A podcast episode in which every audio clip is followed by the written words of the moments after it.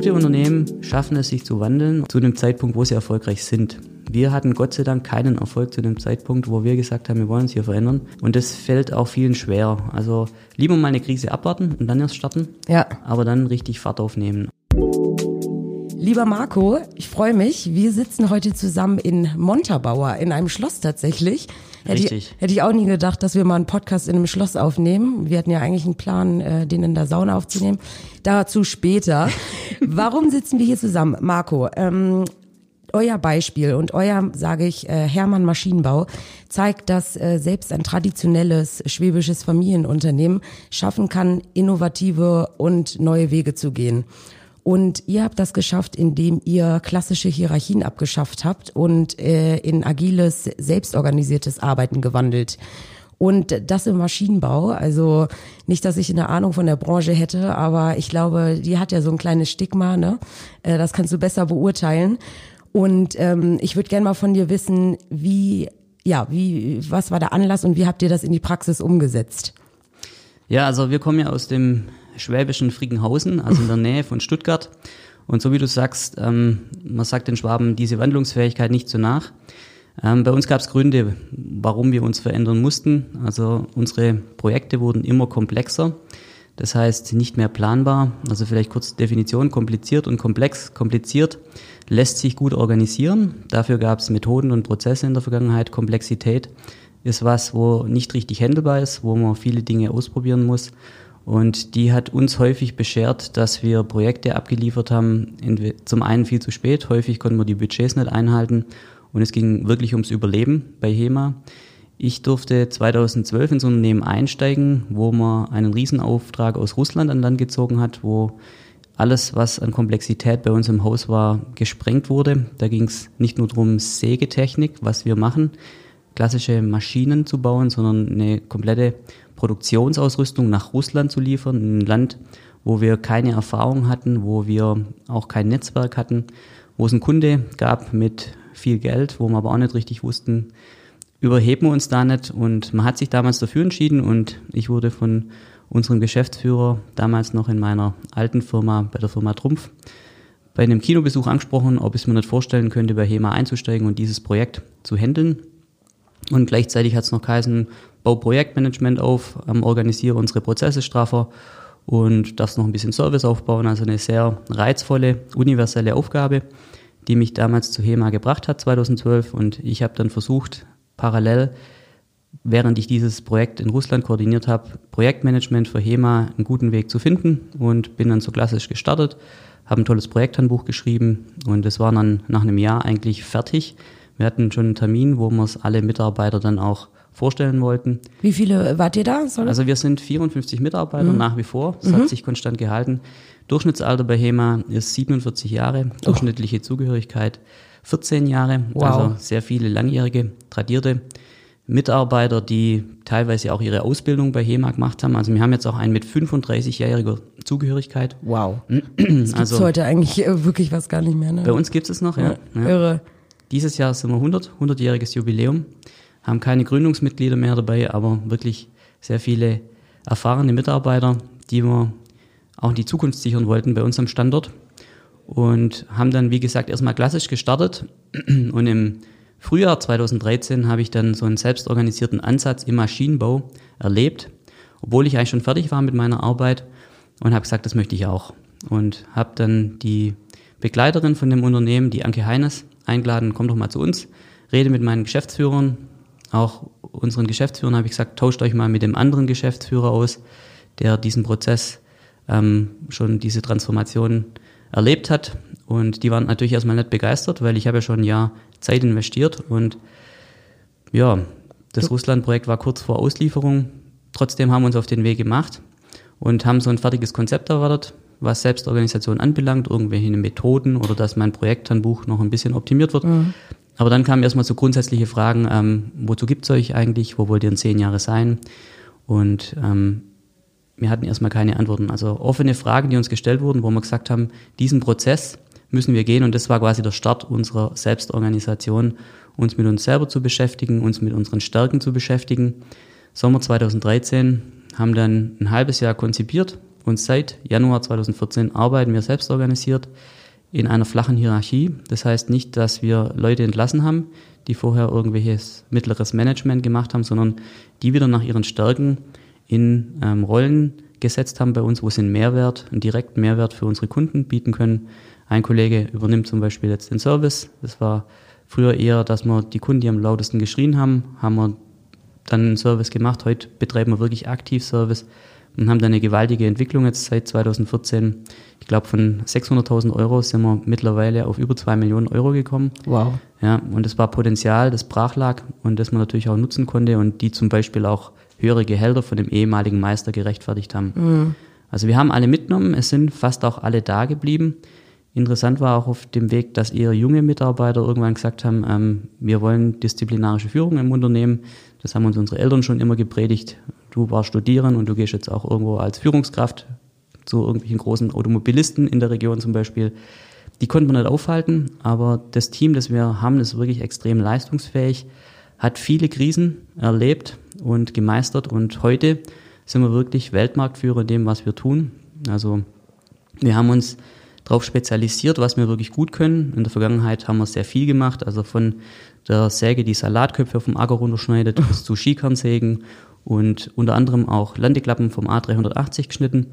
Und haben gesagt, hey, was passt gut zu uns, was ist reizvoll? Und haben uns jetzt auf den Leichtbaubereich und hochwertige Dämmstoffe spezialisiert und versuchen da wirklich einen Mehrwert für unsere Kunden zu schaffen. Ähm, das Ganze sehr effizient und nachhaltig und sind auf einem sehr guten Weg. Wow. Ah, Nochmal zu der Organisationsumstellung. Mhm. Ähm, das stelle das stell ich mir in der Praxis wirklich nicht einfach vor. Kannst du einmal erzählen, wie die Schritte aussahen? Also wie hab, mhm. hast du oder wie habt ihr das Team abgeholt und äh, seid diese Umstellung angegangen? Ja. Also in, ins agile Projektmanagement quasi. Also erstmal geht es darum, die Führung für diesen Weg zu begeistern, auch ähm, sich selber bewusst zu machen, dass man das gar nicht anders hinbekommt, dass die Welt so komplex wird und dass wir alle brauchen, dass wir, wenn wir nicht jeden wirklich hinter uns haben, uns selber überlasten. Und unser Ziel war von Anfang an, dass die Mitarbeiter Verantwortung übernehmen und Initiative zeigen. Mhm. Und am Anfang haben wir gedacht, auf klassischem Weg ist das möglich. Und irgendwann haben wir erkannt, das geht klassisch mit Methoden, mit Prozessen nicht, weil das Fremdsteuerung ist. Und wir haben gesagt, was wir hier brauchen, ist Selbststeuerung, dass die Menschen wirklich die Wahl haben, wie die Zukunft aussieht oder wie wir sie erreichen und haben deswegen relativ früh alle Mitarbeiter mit ins Boot geholt und haben jedem quasi auch die Möglichkeit gegeben, sich die Situation bewusst zu machen, in der HEMA damals steckt. Und da war eine sehr hohe Transparenz und Bewusstsein schon da, dass zum Beispiel im Standardbereich gab es mal bis zu 30, die eigentlich das Gleiche gemacht haben bei uns in Deutschland. Heute gibt es nur noch uns, die ja. noch Standardmaschinen bauen. Wir haben schon recht früh, haben wir Sondermaschinen angefangen zu bauen. Ähm, und haben uns da einfach überhoben. Jedem war klar, dass wir Liefertermine nicht einhalten, dass wir häufig Budgets nicht einhalten und dass das auf Dauer nicht gut ist. Mhm. Das heißt, das Bewusstsein, wozu wir uns verändern müssen, war gegeben und das ist erstmal die, die wichtigste Voraussetzung, dass das jedem bewusst ist. Und dann auch offen zu sein, wir wissen noch nicht, wie wir das jetzt meistern können gemeinsam, aber wir brauchen euch. Wir glauben mhm. an euch, wir glauben an eure Stärken. Auch die letzten Jahre hatten wir sehr viele Erfolge, die wir uns bewusst gemacht haben und auf dem konnten wir aufbauen. Also das ist der erste Schritt. Dann, wie gesagt, alle mit ins Boot zu holen und sich gemeinsam Gedanken zu machen, wie erreichen wir jetzt dieses Ziel. Was uns damals gefehlt hat, war die Vision. Wo wollen wir in zehn Jahren sein? Wir hatten ja den tollen Russlandauftrag, den wir erstmal abhandeln wollten, aber danach kam nichts. Dann mhm. kam die Annexion der Krim, dann kamen keine Gelder mehr aus Russland, uns wurden bis zu zwölf Projekte in der Größe versprochen und da war dann die erste große Krise, mhm. wo es dann langsam losging, okay, wozu gibt es uns eigentlich? Ähm, was sind wirklich unsere Stärken und wie könnte eine Vision lauten? Und das ist Aufgabe der Führung, also nicht zu viele in so einen Visionsprozess einbinden. Ein paar, die wirklich den Rahmen nachher auch garantieren müssen für selbstorganisiertes Arbeiten, wo zum Beispiel dann auch die intrinsische Motivation zum Zuge kommen sollte, viel Mitbestimmung, Weiterentwicklung, ähm, Erfolge haben, teilen und ähm, letztendlich, dass wirklich eine belastbare Beziehung entsteht in so einem Unternehmen und dass man wirklich wieder den Sinn zurück ins Unternehmen holt. Ja. Den Prozess haben dann die zwei ähm, durchschritten, der Christoph und der Markus. Christoph Herrmann ist quasi die vierte Generation. Markus Blair ist der Schwager von Christoph. die haben sich schwer getan, aber haben es irgendwann geschafft und haben dann versucht, das Team hier mit anzustecken, zu infizieren. Und Das heißt, die waren von Anfang an offen auch dafür? Die waren von an, ja. Oder, oder Also, ein bisschen skeptisch vielleicht? Die waren aber, skeptisch, ja. okay. Also ich war als erster Mal begeistert. Ja. Und ich habe meine Kerze ins Unternehmen reingebracht und sie waren offen. Sie haben mir vertraut Mhm. und sie waren mutig, Dinge auszuprobieren. Ja. Ja. Und wo wir gesagt haben, okay, wir trauen es uns zu, sind wir losgelaufen. Aber da war noch vieles nicht durchdacht. Und, Mhm. Aber es war gut genug zum Starten. Und das ist auch so ein, so ein Learning, das wir haben. Nicht auf die perfekte Lösung warten, sondern starte, wenn es nach dem Gefühl gut genug Ja. ist. Und das sind wir gestartet ohne Vision. Heute würde ich sagen, die Vision wäre von Anfang an gut gewesen. Ja, okay. Mhm. aber die Dringlichkeit von diesem großen, komplexen Auftrag war ja da. Und irgendwann hatten sie dann die Vision, ich lese kurz vor, also wir begeistern uns für technische Herausforderungen am Rande des Machbaren. Also technische Herausforderungen, Sondermaschinenbau am Rande des Machbaren. Das heißt, häufig kann es auch mal sein, dass man ein Projekt verkackt. also Mhm, klar. kam auch bei uns häufig vor. Aber wir wollen einfach einen entscheidenden Beitrag dazu leisten, hocheffiziente Verarbeitung von zukunftsfähigen Werkstoffen. Und wir haben uns bewusst gemacht, viele Werkstoffe, die wir in der Vergangenheit bearbeitet haben, sind nicht zukunftsfähig. Die sind zum einen sehr billig. Das heißt, auch wenn man die schneidet, wenn man da jetzt, ich sag mal, den Schnitt reduziert, zum Beispiel, ist nicht, ist niemand geholfen. Bei teuren Materialien, wo wir heute unterwegs sind, da hat es schon einen ganz anderen Stellhebel. Und auf diese ja, Engpässe der Kunden haben wir uns dann voll eingestellt. Und das Interessanteste ist zum Beispiel die Flugzeugindustrie, die verbaut heute Aramidwaben. Das ist so ein Leichtbaumaterial, das sieht aus wie so eine Honigwabe. Und da kosten Kubikmeter bis zu 40.000 Euro. Oh, wow. Und EPS zum Beispiel ein Kubikmeter 5 Euro. Jetzt kannst du überlegen, was du verarbeiten möchtest auf deinen Anlagen. Und unsere beiden Geschäftsführer sind beide Piloten. Das heißt, so die Luftfahrtbranche, das ist sehr reizvoll für sie gewesen, sich da auch mal voll rein zu vertiefen. Unser Christoph Hermann, der ähm, technische Geschäftsführer, hätte sogar Pilot werden können, hat sich aber fürs eigene Unternehmen entschieden, hat von der Lufthansa schon einen Vertrag gehabt. Wow. Hat gesagt, nein, Ja. ja, wir bleiben im schwäbischen Frickenhausen. Aber ist natürlich Pilot und einfach da auch einen Mehrwert zu bieten, solchen Kunden, das war für ihn reizvoll. Zu dem Zeitpunkt hatten wir nur eine Anlage in dieses Segment verkauft, in einem Jahrzehnt. Und wir hatten kein Material. Wir hatten eine Krise. Und die haben gesagt, okay, da wollen wir uns jetzt voll drauf einlassen. Das heißt, wir sind erstmal in der Theorie gestartet. Wir haben gesagt, wir möchten das noch schneller, noch materialeffizienter, also mit noch weniger Materialausschuss. Und beim Sägen ist man schon relativ dünn vom Werkzeug. Wir haben das aber jetzt nochmal gewaltig reduziert und sind dann erstmal mit der Idee bei verschiedenen Kunden dann hausieren gegangen und irgendwann gingen die Türen auf. Irgendwann kam dann das Material zu HEMA. Wir haben dann festgestellt, dass das, was wir uns überlegt haben, funktioniert. Und dann kamen die ersten Anlagen draus und letztes Jahr waren es acht Anlagen. Nee, vorletztes Jahr waren es acht, letztes Jahr waren es zwölf und dieses Jahr sind wir jetzt schon voll ausgelastet bis Ende des Jahres Ja, wow. bei einem allgemein schwächelnden Maschinenbau. Also diese Vision, die haben wir uns wirklich zu Herzen genommen, Es sind ähm, viele gute Ideen da gewesen, wo ein HEMA-Innovationsteam die dann auch vorangetrieben hat, ein interdisziplinäres Team. Und irgendwann kamen dann die ersten Erfolge und wie gesagt, das war mit Grundstein für unsere Zukunft und da werden wir auch weitermachen. Ja.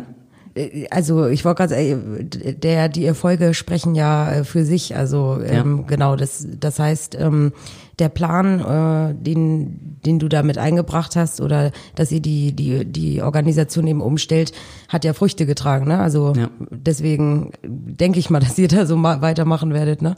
Ja. Werden wir machen, ja, aber man hat viel ausprobiert, was man heute nicht mehr macht. Also wir haben auch teilweise Methoden bei uns Ja, was habt ihr denn abgeschafft, genau? Ja, also wir haben zum Beispiel verschiedene Methoden, haben wir ausprobiert und haben dann festgestellt, wir wissen, um was es geht, aber die Methode wenden wir nicht mehr an. Also wir wollen uns nicht von einer Methode steuern lassen, sondern wenn die Interaktion auch so entsteht zwischen Menschen, ist das für uns gut genug.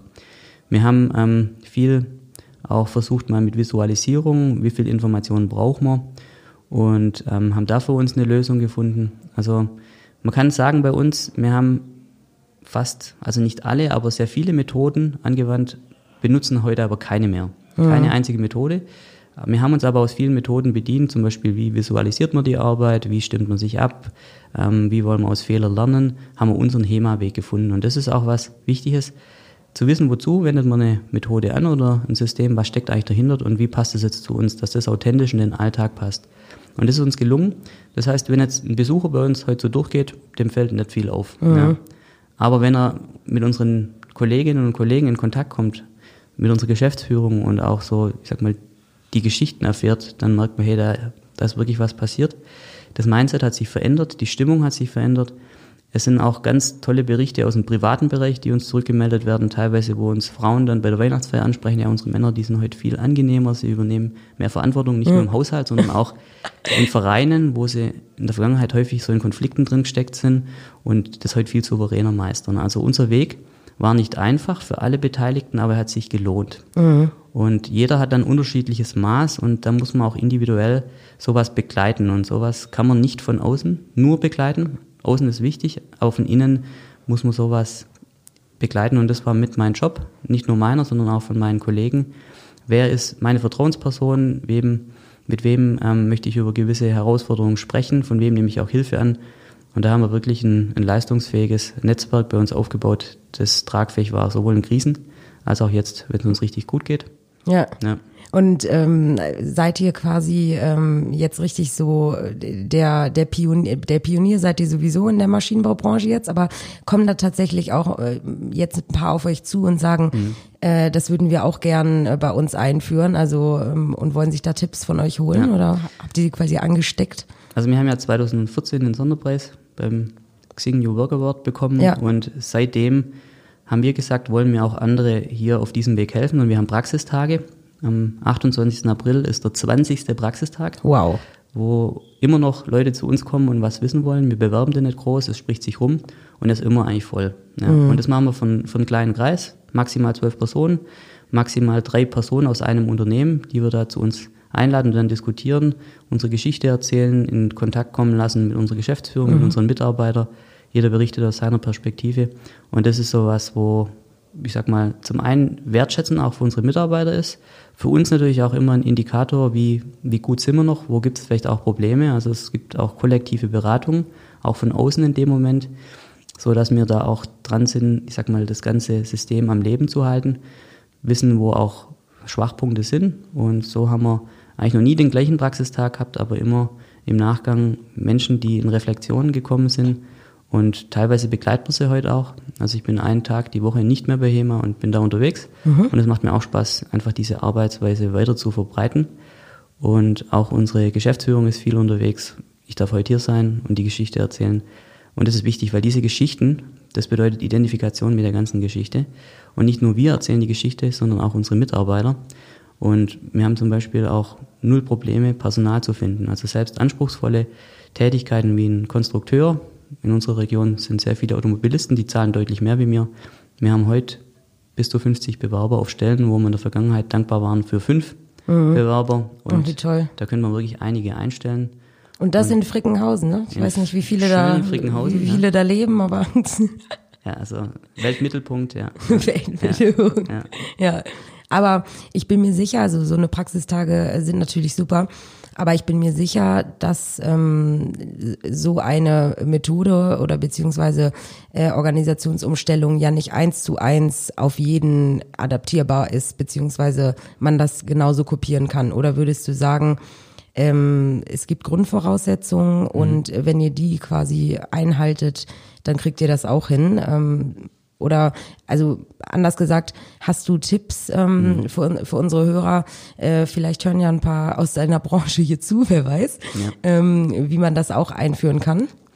Also jeder Mensch kann es, aber nicht jede Führungskraft lässt es zu. Ja.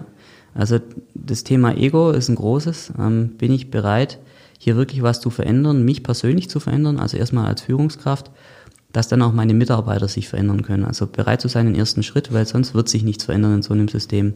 Das heißt, hier das Bewusstsein zu schaffen, was macht mir eigentlich Spaß, ähm, komme ich auch an meine Leistungsgrenzen und ist es gut? Entwickle ich mich persönlich weiter? Wenn man dann feststellt, nee, ähm, da ist eigentlich wenig Weiterentwicklung, viel Fremdsteuerung und ich kriege das auch schon aus meinem privaten Bereich zurückgemeldet, dass es so auf Dauer nicht weitergeht, dann ist ein guter Zeitpunkt, sich zu verändern. Man kann sich erst dann verändern, wenn man erkennt, wozu. Also es ist keine hippe Methode. Und das passiert vielen Unternehmen. Sie führen halt mal Scrum ein, weil es gerade alle machen. Mhm. Das reicht nicht. Ja. Ja. Gute Unternehmen schaffen es, sich zu wandeln oder, ich sag mal, neue Weichen zu stellen zu einem Zeitpunkt, wo sie erfolgreich sind. Wir hatten Gott sei Dank keinen Erfolg zu dem Zeitpunkt, wo wir gesagt haben, wir wollen uns hier verändern. Und das fällt auch vielen schwer. Also lieber mal eine Krise abwarten und dann erst starten. Ja. Aber dann richtig Fahrt aufnehmen, als zu früh zu starten, nur halblebig zu starten und dann wachsen schöne New Work Pflänzchen und die werden dann systematisch von Führungskräften ausgerupft. Ja. Das ist ähm, schlecht. Da gehen dann auch viele. Kenne ich auch von speziell größeren Unternehmen. Wir im Mittelstand haben es ein bisschen einfacher. Man kennt sich auch noch eher. Und deswegen erstmal, wozu soll ich mich verändern? Diese Frage muss man sich beantworten können und auch so ein bisschen sich die Hilflosigkeit einzugestehen in einer Welt, die immer komplexer wird. Sich auch mal mit Megatrends zu beschäftigen, ist echt wichtig. Also dieses Jahr ist also diese Neoökologie so der Megatrend, wo am meisten Einfluss haben wird. Das heißt, wir, die jetzt eine super Auftragslage haben, verfallen jetzt nicht in dieses Effizienzdenken und stellen hunderte von Leute ein, kaufen große Maschinen, sondern wir wissen, es gibt eine Zeit nach dem Wachstum, Postwachstumsökonomie und wir wollen jetzt die Welle natürlich reiten, solange mhm. wir so eine große Nachfrage haben, aber wir brauchen jetzt schon Produkte in der Pipeline, die uns dann nachtragen und in unserer Vision steht nicht drin, dass wir Maschinen bauen, sondern dass wir einen entscheidenden Beitrag leisten wollen. Und wir sehen in der Digitalisierung, dass wir einfach Daten, die heute entstehen, in dem Prozess, dass wir die sammeln, analysieren, bis hin zur ja, autonomen Maschine. Das ist so unsere Vision, wo wir zunächst mal Maschinentechnik optimieren wollen, bis hin zu, dass wir zukünftig einfach viel mehr in der Prozessberatung auch tätig sind, auch, ich sag mal, Fremdmaschinen hier in ein Netzwerk integrieren und wir so auch unseren Mitarbeitern die Zukunftsfähigkeit mhm. garantieren können. Ja, äh, Zukunftsfähigkeit, genau. Du hast aber gesagt, das ist ja das Schöne, dass ähm, aus dieser Umstellung heraus sehr viele positive, ähm, positive Beispiele auch gekommen sind, wie äh, die, die Frauen sagen, die Männer helfen endlich im Haushalt. Nein, aber ähm, hast du da noch andere Beispiele? Also äh, man sagt ja auch, ähm, zum Beispiel dieser, dieser Trend äh, Vier-Tage-Woche oder mhm. wie, ne? Die Leute werden produktiver, äh, sie sind weniger krank. Ähm, ja. Klar, kann, äh, muss, glaube ich, nicht wissenschaftlich erwiesen sein, aber wenn man das im eigenen Unternehmen mitbekommt, ähm, ja. dann wird das ja stimmen. Hast du da noch ein paar ähm, gute Beispiele, wo sich das gezeigt hat? Ja. Also zum einen, bei uns darf auch jeder alles machen, was auch Sinn macht. Das heißt zum Beispiel Schnittversuche, die bei uns im Haus stattfinden. Also da kommt ein Kunde, bringt sein Material mit und dann guckt man erstmal, ist es überhaupt bearbeitbar. Gab es einen so einen Fall, wo ein Kunde kam und wir haben eine Anlage, die eigentlich nicht richtig dafür geeignet war. Und da wurde dann erstmal der Geschäftsführer und noch ein weiterer Mitarbeiter geschnitten. Und das sah ziemlich hilflos aus. Und dann sind zwei Kollegen gekommen, einer aus der Fertigung, einer aus der Montage und haben gefragt, dürfen wir euch kurz helfen. Dann haben sie gemeinsam den Schnittversuch durchgeführt und dann ist so eine Diskussion entstanden, auch mit dem Kunden, ja, da brauchen wir feingebuchtete Räder und der Rahmen muss dementsprechend versteift sein, dass das überhaupt funktioniert. Und dann sind die wieder an ihren Arbeitsplatz zurückgegangen und dann ist so ein Gespräch entstanden zwischen Kunde und unserem Vertriebler. Warum durften die das jetzt? Und hey, die verstehen uns ja wirklich. Ist ja Wahnsinn, wie weit eure Mitarbeiter sind. Und dass natürlich auch sowas eher ein Auftrag wird, wie, ich sag mal, wenn sich jetzt diese zwei Kasper da abgeplagt ja. hätten. Das ist, also der Kunde der ist begeistert, wenn er bei uns rausgeht. Der Vertrieb sagt immer, wenn wir ein Angebot abschicken, wissen wir noch nicht, ob es was wird. Wenn der Kunde zu uns Haus kommt, ist es eigentlich gesprochen.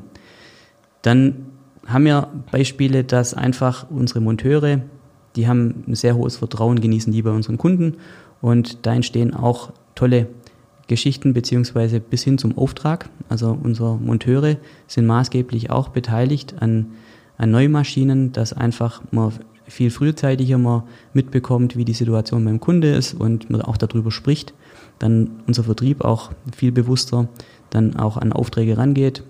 Und ähm, mein Lieblingsbeispiel ist, ähm, ich war in Österreich mit einem Kollegen, der hat, ähm, da gab es also auch eine Maschine, wo man Ausfall hatten, da ist ein Bauteil kaputt gegangen und dann mussten wir zwei Tage warten.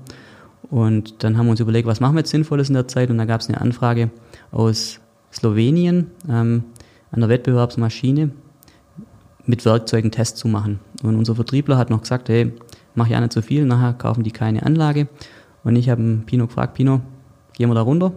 Und er hat gesagt, ja, ähm, Slowenien. Und er hat mir mal eine, in einer, ähm, es war eine Geschäftsreise vorher, er gesagt, er hat noch nie nach Italien eine Sondermaschine verkauft. Oder wir, HEMA, haben noch nie nach Italien eine Sondermaschine verkauft. Und in meiner Zeit bei Trumpf war meine schönste Geschäftsreise in Italien, sind wir in Venedig gewesen, haben richtig toll auch gefeiert und habe gesagt, Pino, wir machen eine Geschäftsreise, wir ähm, validieren mal den italienischen Markt Ja. und genießen das Leben. Zu dem kam es leider nicht. Aber wie gesagt, wir waren nach Slowenien dann unterwegs, haben Werkzeuge im Gepäck gehabt und haben an einer Wettbewerbsmaschine optimiert. Der, die slowenische Maschine war an der Grenze zu Italien, der Bediener war Italiener. Und der Pino, selber Italiener, konnte quasi sich mit dem Maschinenbediener da austauschen, auf was kommt's an. Dem Bediener war geholfen, der Geschäftsführer hat das ganze Ding beobachtet und war total begeistert. Ähm, zum einen die Offenheit für uns und wie wir die Maschinen zum Laufen bekommen haben, Wettbewerbsmaschine, nachher 20 Prozent schneller gelaufen. Und wir haben noch einen tollen Abend dort gehabt und dann sind sehr viele Werkzeuge am nächsten Tag bestellt worden, bis hin zu, dass wir über Maschinen jetzt verhandeln mit ihm. Und wir haben es jetzt endlich geschafft, dass wir letztes Jahr nach Italien die erste große Sondermaschine verkauft haben. Also der Pino mit seinem persönlichen Wunsch hat es jetzt endlich geschafft, auch durch, seine, durch sein Engagement, dass so ein Auftrag zustande kam. Ja. Ja, also einfach Personen, die hier beteiligt sind, wo man es gar nicht in der Vergangenheit auch zutraut hätte, dass über die dann sowas quasi für Ja, das hattest du ja auch, wird. ja, das hattest du ja auch erwähnt. Äh, äh, dadurch habt ihr ja auch richtig, ähm, sag ich mal, die Skills auch ein bisschen getauscht. Ne? Also Leute, die Genau. vorher was anderes, für etwas anderes zuständig waren, äh, hatten plötzlich eine ganz andere Rolle, ne? Ja. Und konnten, wahrscheinlich sind da deren Talente noch mehr aufgeblüht, äh, die man vorher gar nicht ähm, irgendwie auf dem Tacho hatte, ne? Talente, aber auch die Beziehungen. Mhm. Ja. Also die hatten schon die Beziehungen, die konnten wir quasi jetzt auch nutzen für uns gemeinsam, ja. Ja. Haben zum einen den Kunden besser verstanden, wir haben uns mehr auf den Kunden eingeschworen, aber auch persönlich konnten wir sich weiterentwickeln, seine Stärken weiterentwickeln und davon profitieren wir. Das ist ein super Schlusswort, Marco. Vielen, vielen Dank. Also es hört sich echt nach einer super Erfolgsgeschichte an und äh, dass ihr viel Spaß habt und du vor allem, ne? Mhm. Dankeschön. Und Hema ein toller Laden ist. Äh, vielen Dank, äh, dass du uns davon berichtet hast. Sehr gerne. und wir plauschern, plaudern jetzt noch ein bisschen hier, ne? Im In der Schloss. Sauna, In ja. der Sauna, ja genau. Macht's gut. Ciao. Ciao. Stopp, stopp, stopp, stopp, stopp, stopp, stopp. Die nächste Story gibt's wieder am Mittwoch auf Spotify, iTunes, Soundcloud und so.